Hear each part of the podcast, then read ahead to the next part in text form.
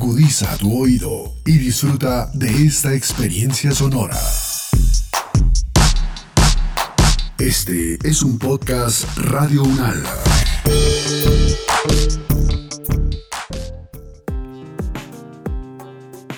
Hola, este es el podcast del Grupo de Salud Pública del primer semestre del año 2021 con el acompañamiento del Grupo de Estudios Humano-Animal de la Facultad de Medicina Veterinaria y de Zootecnia de la Universidad Nacional de Colombia. En esta temporada les presentamos Brucelosis, una zoonosis subestimada. Y aquí, en compañía de expertos, podremos conocer información muy importante sobre esta enfermedad. Una vez más, bienvenidos.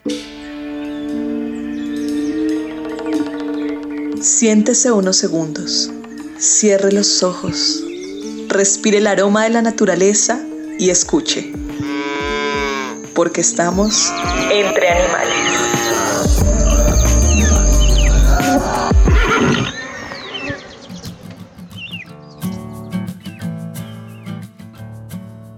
Bienvenidos a este capítulo. Hablaremos de algo muy importante, el control de la brucelosis. El control de la brucelosis. Entre otras cosas, la vacunación. Para esto, nuestro invitado es el doctor Jorge Luis Zambrano, médico veterinario de la Universidad Nacional, especialista, magíster y doctor de la Universidad de California, Davis. Bienvenido, doctor. Le agradecemos por brindarnos este espacio. Otra vez, muchas gracias, muy amable. Para comenzar, una pregunta fundamental sería, ¿es la vacunación una medida preventiva para la brucelosis bovina? Por supuesto que sí. La, vacunación es la, una de las estrategias fundamentales en el control de la enfermedad. Y es fundamental porque se busca cubrir la mayor cantidad de, animales para darles una, una, protección contra la infección y obviamente contra, eh, uno, contra un efecto importante de la enfermedad que es el aborto. Entonces es súper importante porque tiene dos propósitos, o sea, dar protección contra la infección natural y minimizar el efecto de la enfermedad, que es minimizar la tasa de, de, abortos indudablemente al tener animales protegidos.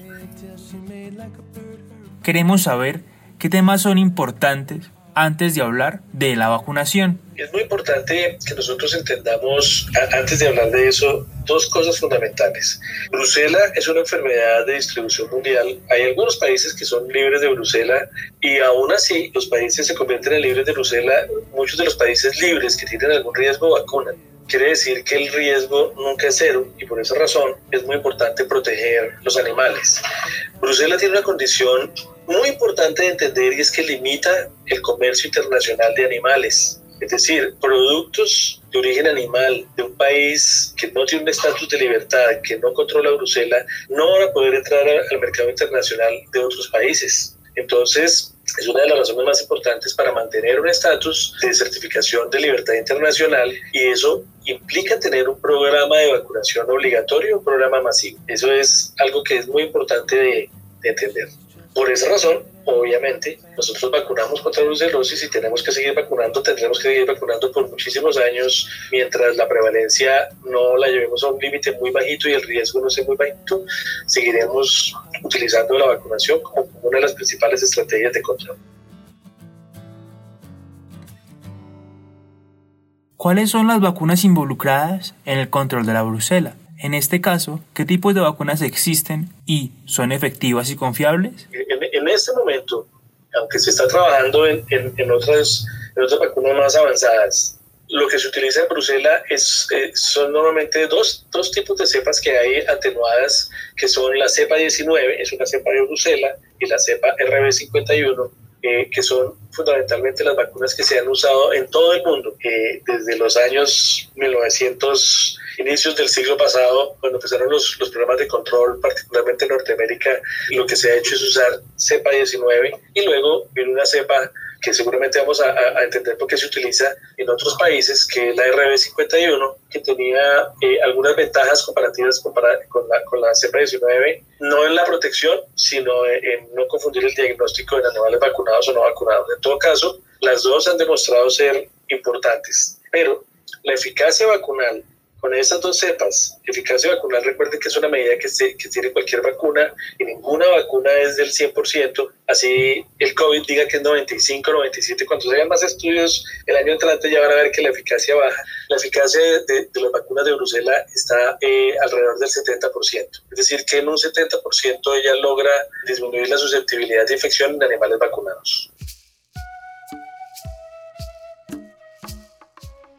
Pero ¿Las vacunas son suficientes para el control de esta enfermedad? Recuerden algo que yo acabo de mencionar. No es lo único para el control. Es decir, no puede vacunar y si descuida otras cosas que seguramente vamos a mencionar después, eh, la vacuna solita no va a ser eficaz en controlar la prevalencia de la infección. En definitiva, la vacunación debe hacerse. Sabemos entonces que hay dos tipos de vacunas y que éstas son confiables. Sin embargo, una pregunta que usted como productor se puede hacer es cómo y cuándo hacerla para prevenir la brucelosis. Bueno, la vacunación contra la brucela se hace particularmente con la, empecemos con la cepa 19. Con cepa 19 se hace una vacunación una vez en la vida. Se vacunan únicamente hembras entre los 3 y los 8 meses de vida. Creo que después vamos a hablar de los mecanismos de acción de las vacunas y, yo les puedo explicar un poquito por qué se usa una sola vacunación. Entonces, se hace entre los 3 y los 9 meses. Hay muchos países que con respecto a la RB51 solamente lo utilizan una vez en la vida. Eh, en algunos países se ha recomendado una vacunación, una revacunación con, con RB51, nunca con cepa 19, antes de que los animales entren en vida reproductiva, es decir, al año de la primera vacuna. Pero esa fue una estrategia que no era obligatoria, se usó en países donde de pronto quedaban huequitos eh, y baches de animales que no se vacunaban para garantizar que tuviera por lo menos una vacunación en la vida. Entonces, es una vacuna que tiende a, a, tener, a inducir inmunidad de largo plazo, a diferencia de muchas bacterinas las de Bruselas tienen la posibilidad de ser usadas una sola vez temprano en la vida para prevenir la infección. Recuerden, el tiempo de aplicación 3 a 8 meses, jamás los machos. ¿Por qué se realiza junto a Ptosa sabiendo que los ciclos de las enfermedades son diferentes? En, Colombia está pegado de vacunación masiva, les voy a decir por qué. Colombia en, las enfermedades de control obligatorio, cualquier país que esté en programa de control obligatorio tiene que reportar a la OIE, a la Organización eh, Mundial de Salud Animal, un avance anual de vacunación que debe tener una cobertura superior al 90 y algo por ciento, al 98 por ciento. ¿Por qué razón? Porque esas estrategias de vacunación buscan lograr, cuando son de manera masiva, inmunidad de ato. Inmunidad de ato que hoy en día todo el mundo la conoce como inmunidad de rebaño, es inmunidad colectiva. Entonces, por esa razón, en Colombia, y como eso es reportable, se pegó la vacunación de brucelosis a, la de aftosa porque era la mejor oportunidad de que, de que se convirtiera en, en algo obligatorio y, y la gente, eh, el productor, tuviera la oportunidad de vacunar sus terneras. Tiene un inconveniente, es que el ciclo de aftosa es cada, dos, cada seis meses eso quiere decir que puede haber baches de terneras que quedan ahí en la mitad eh, entre la edad de vacunar o que van a ser vacunadas un poco más, eh, más allá de la, de la edad reglamentaria. Y eso puede inducir, sobre todo con cepa 19, que persistan anticuerpos que van a confundir el diagnóstico más adelante de ellas. Para darle claridad a nuestros oyentes, los reportes en medicina veterinaria son como las noticias en nuestra vida cotidiana en este momento debemos de mencionar una noticia. Según un reporte, en el departamento de Nariño hay cepas circulantes diferentes a las vacunales. Para que ustedes nos entiendan un poco, esto quiere decir que las bacterias son diferentes, son como primas. La vacunación en este escenario sería efectiva Sí, mira, hay, que hacer una aclaración. Biobares de, de, de, Bruselas Abortus hay nueve. En el país estaban reportados dos y el reporte, que el, el, artículo que tú mencionas es del 2018 en una muestra pequeñita de Nariño, donde reportaron el Biobar 4. ¿Qué es un biobar? Un biobar es una transformación familiar del genoma de la bacteria dentro de la misma familia. Realmente no es una cepa diferente. Entonces, sí señores, a futuro ¿Será posible diseñar vacunas eh, con información de biobares específicos si uno considera que son importantes en el control? Eh, vacunas marcadas, vacunas de una generación mucho más avanzada, por ejemplo, como lo que se está haciendo ahorita con el COVID. Pero, mientras tanto, las vacunas que existen son y han demostrado ser eficaces en el control de la enfermedad. No son biobar específicos, no requieren de biobar específico, porque esas vacunas están diseñadas para a, un, a largo plazo dejar una memoria inmunológica que permita una, una, respuesta celular específica para el control de la bacteria. E, esta no se controla tanto con anticuerpos como con células. Con la memoria de, saber, ajá, allá viene una brusela, la voy a derribar, la voy a acabar, porque tengo la información ya, ya puesta a través de la vacuna. Entonces, el hallazgo y el, y el, artículo es importante para entender qué tenemos en el país, pero digamos que no, no, no afecta, creo yo, la eficacia de las vacunas que existen en este momento. En algunos países de Europa, la brucela está erradicada. Según todo lo comentado hoy, la vacunación puede ser el camino hacia la erradicación en nuestro país. Y si es así, ¿para cuándo estaría erradicada y qué correcciones tendrían que hacerse actualmente? Bueno, la pregunta es muy buena, pero no es tan sencilla de contestar. Yo hace un momento mencioné que la vacunación era muy importante en el control, pero que no era la única forma de control. Entonces, ¿qué sucede? Eh, yo, creo que el, principal problema que tiene Colombia en este momento es que yo les voy a dar unas cifras. Actualmente en el país tenemos alrededor de 650 mil predios que tienen bovinos inscritos en Colombia. En programa oficial, eh, Atos Libres de Bruselas, no hay más del 1.8%. Es decir, 6 mil predios de 650 mil. ¿Cuál es el problema? El problema es que estamos trabajando la prevalencia de datos libres en menos del 2% de la población que nosotros tenemos en el país. A pesar de que hagamos la vacunación masiva, porque la vacunación sí llega a todo el mundo, el control, eliminando reactores positivos, eliminando el riesgo dentro de las fincas, se hace en un porcentaje muy pequeño. Eso hace que, que, estemos realmente muy lejos, siquiera incluso de conocer la, la situación real del país porque las cifras que se, que se manejan oficiales son las de los actos que están en el programa de control oficial y algunas muestras incidentales que llegan por ahí a los laboratorios oficiales. Quiere decir que mientras este programa no se convierte en un programa eh, obligatorio, donde todos estemos metidos, va a ser muy difícil pensar que únicamente punto de vacunación vamos a erradicar. Es, es, es totalmente imposible.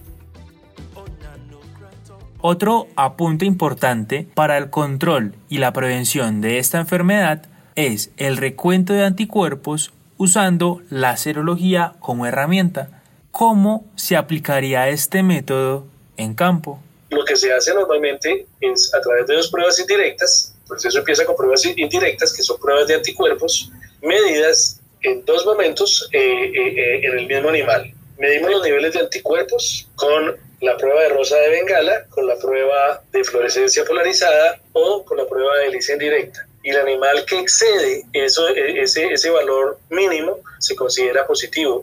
Fíjense que aquí hay una cosa importante, que sea negativo no quiere decir que no tenga anticuerpos, tiene más poquitos de un valor normal para, para, para considerarla positivo. Cuando se considera positivo porque tiene muchos anticuerpos, es decir, porque se expuso a la bacteria entonces va a la segunda prueba que es confirmativa. Esta es una prueba también eh, que mide anticuerpos, que es la, que es la lisa, eh, la lisa competitiva. ¿Qué, ¿Qué, ocurre en una finca a nivel de campo? Esas, esas pruebas que yo acabo de mencionar son las que son eh, en este momento las que se implementan en Colombia. Y entonces el predio tiene que ir a un, a un estudio donde se tiene que demostrar infección. Para eso hay unas pruebas complementarias fundamentalmente está el cultivo bacteriológico, está la fijación de complemento, obviamente están las pruebas moleculares, está PCR para determinar como un estado de, infección de ese predio. Entonces, hay que pasar de las pruebas directas a las pruebas más específicas para poderla diagnosticar. La metodología es fácil porque uno solamente depende de tomar muestras de sangre de tejidos en las fincas y, y traerlas al laboratorio si es que son realmente sencillas de implementar son asequibles para todo el mundo y son necesarias para identificar el estatus de los animales.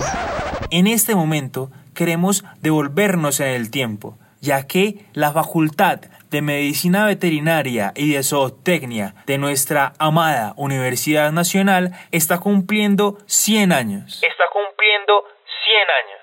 En el 2021. Acá queremos mencionar que el médico veterinario José Joaquín Borges, hacia 1950, realiza un artículo llamado Diagnóstico Bacteriológico de la Brucella abortus, en el cual menciona que los animales al vacunarse con la cepa 19 poseían recuentos altos de anticuerpos. Queremos saber entonces, doctor, qué ha cambiado de ese tiempo para acá. Eso no ha cambiado. Eso, eso se sabe y por eso yo ahorita hablaba de la edad límite de, vacunar las terneras. Se da esa edad límite, yo, yo, yo, también lo, ya lo mencioné. Las terneras eh, o las hembras empiezan a muestrear después de los 24 meses de vida.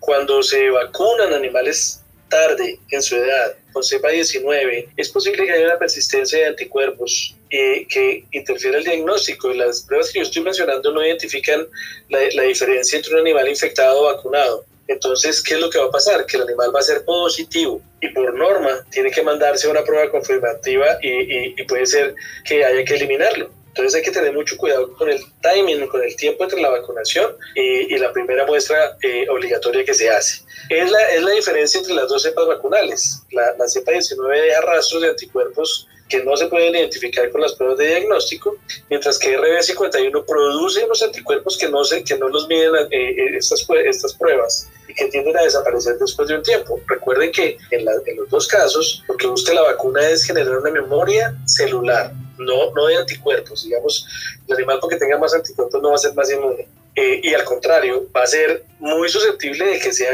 identificado como un animal positivo porque tiene muchos anticuerpos y va a tener que ser eliminado. Entonces, esa es la interferencia de la, de la vacunación. Y, eso me, me, gusta mucho lo, lo, que tú comentas de ese reporte porque eso lo hemos sabido toda la vida. Y, y, y hay países que exitosamente han erradicado Bruselas usando cepa 19 porque es muy, es, es muy buena, digamos, en proveer una protección de largo plazo. Para ir concluyendo y dar un paso adelante para nuestro próximo capítulo, queremos saber si en un estudio posterior se deberían incluir a los pequeños productores que están rodeados por sus bovinos. Hay dos cosas importantes que yo quiero mencionar. Una, el modelo de vigilancia en leche ya lo desarrollamos nosotros, lo tenemos disponible para que el país lo haga. Se lo propusimos a, a ICA, el Instituto Colombiano Agropecuario. Eh, que había abandonado esos muestreos en leche ya lo volvió a incluir en la nueva resolución. Eh, falta es implementar la metodología, como te digo, que nosotros ya tenemos el modelo de, de monitoreo como se debería hacer. Esa es una propuesta que tenemos. Y fundamental, entender, digamos, el riesgo asociado con la leche. A, a, eso me refiero. No tenemos un vínculo, digamos, de trabajo con el Ministerio de Salud o con el Instituto de Salud que atienda los casos de brucelosis humana. Entonces, eh, frente al riesgo, por ejemplo, esos programas de control de brucela donde uno está trabajando con zoonosis, tendría que tener un programa muy bien articulado con el diagnóstico en humanos. Brucelosis humana es un tema subdiagnosticado en el país. Entonces ustedes pueden escuchar que, que, que en una discusión normal, formal, de sala, les van a decir, no, pero si es que brucelosis en Colombia no afecta a los humanos. Eh, la verdad está subdiagnosticada, no hay una vía crítica de diagnóstico al humano. Las pruebas hasta hace un tiempo para un humano con sospecha de Bruselas se hacían en el ICA las mismas pruebas de los bovinos, sin una claridad, digamos, eh, eh, de los infectólogos eh, hacia dónde seguimos o cómo, o cómo, o cómo lo, lo, podemos diagnosticar mejor a nivel país y cómo le ponemos un sistema de vigilancia al país ya sobre el trabajo de la zoonosis. Nosotros hacemos una parte importante en los datos, en la vaca, en la leche, pero de ahí lo que pasa de en adelante en salud pública es muy relevante y por eso deberíamos también tener un sistema mucho más articulado en un modelo One Health donde están los médicos, donde están las abastecedoras de leche, donde están los microbiólogos, donde está todo el mundo preocupado por la transmisión zoonótica entre especies para llegar a un control oficial. Eso nos falta y por esa razón también para complementar lo que dije hace un momento, la erradicación está lejos de ocurrir en un futuro cercano. Doctor, gracias por compartirnos esta información. Ya sabemos entonces qué es la vacunación y también queremos saber si quiere agregar algo para cerrar este capítulo. Que no dejen de invitarme a sus temas que son muy, muy de mi interés y, muy del interés del, de, del país. Recuerden que esta es una enfermedad de todos, que nos debe preocupar a todos. Tips entre animales. Es muy importante estar al día con los temas de vacunación contra Brucella abortus. Ya sabemos que es una medida fundamental en la prevención y control. Además, invitamos a los pequeños productores y productoras a crear asociaciones que permitan el control serológico de esta enfermedad en su vereda o área rural.